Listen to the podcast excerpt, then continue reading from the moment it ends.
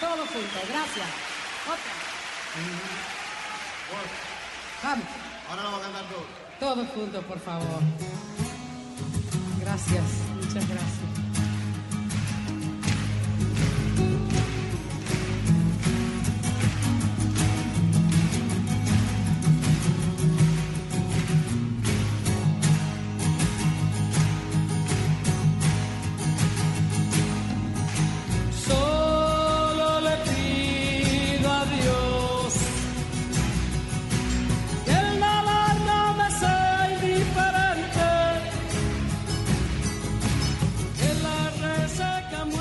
Usted está en el radar en Blue Radio, bluradio.com y arroba Blue Radio Co.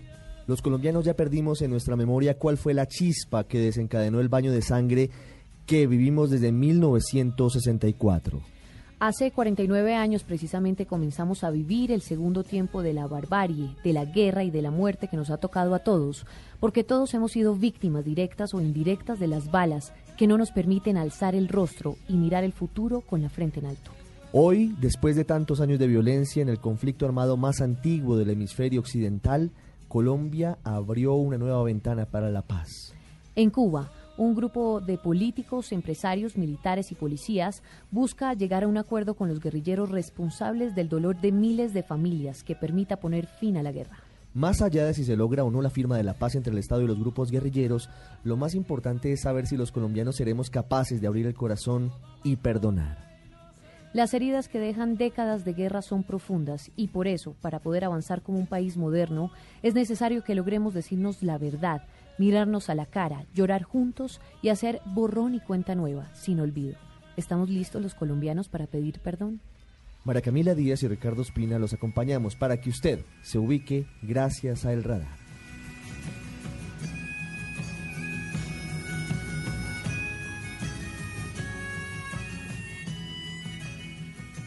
Y estamos buscando quitarnos esa vaca muerta que nos impide progresar aún más, que es el conflicto armado. La guerrilla deberá responder por todo lo ocurrido en medio del conflicto. Este no es un proceso de conversaciones para que las FARC hagan política. Los candidatos a los cargos de presidente, vicepresidente, gobernadores, alcalde distrital y alcaldes municipales del partido. Sino uno para pactar el fin del conflicto. La oposición debe tener asiento en la Comisión Asesora de Relaciones Exteriores, un representante en la Junta Directiva del Banco de la República. Lo que nosotros no podemos es someternos al espectáculo del perdón pragmático que a veces utilizan muchos. ¿Están preparados para pedir perdón si esa es una cuestión innegociable? ¿De qué dices?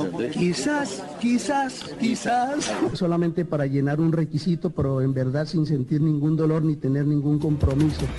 Cese al fuego, como lo está pidiendo la guerrilla, lo que hace es prolongar el conflicto. Y nosotros sabemos que la guerrilla aprovecha muy bien esos ceses al fuego. Hay que recordarle que el cese al fuego unilateral por parte de las FARC han sido numerosos. Y por eso tenemos muy claro que dialogamos en La Habana, pero mantenemos la ofensiva militar. Si estoy aquí en la guerrilla y porto un arma, es en defensa de la vida.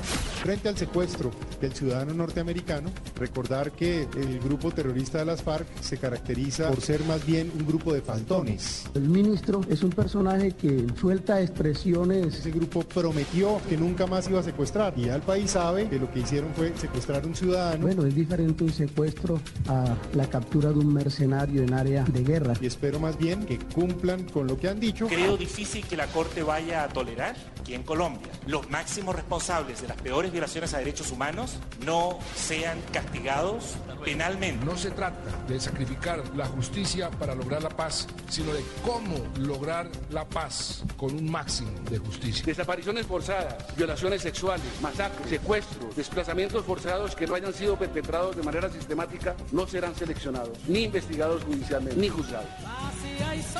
Escuchamos a la gran Mercedes Sosa en una de las canciones sociales más importantes y que más nos ha marcado a los latinoamericanos. Melissa Velázquez, un poco de historia de esta canción que nos toca la fibra más íntima en momentos difíciles, pero sobre todo en momentos en los que esperamos encontrar una reconciliación. Ricardo, pues esta canción la compuso León Gieco en 1978 en un pequeño pueblo de la provincia de Santa Fe en Argentina, de donde es originario. Esta canción además la compuso junto con su padre, que le dijo en ese entonces que sería una canción mundialmente reconocida, algo que en efecto ocurrió. Es una canción inspirada en los duros acontecimientos sociales de la época de 1978, como la dictadura militar en Argentina, el exilio de Mercedes Sosa, quien canta esta versión de Solo le pido a Dios, y el conflicto bélico entre Chile y Argentina que rondaba por aquel entonces. Esta canción ha sido interpretada por muchísimos artistas, entre ellos le digo, le unos nombres, Ana Belén, Antonio Flores, Antonio Tormo, Beth Carvalho, quien hizo una versión en portugués, eh, Javiera y los Imposibles, y esta canción que yo creo que es una de las más conocidas, Mercedes Sosa con Solo le pido.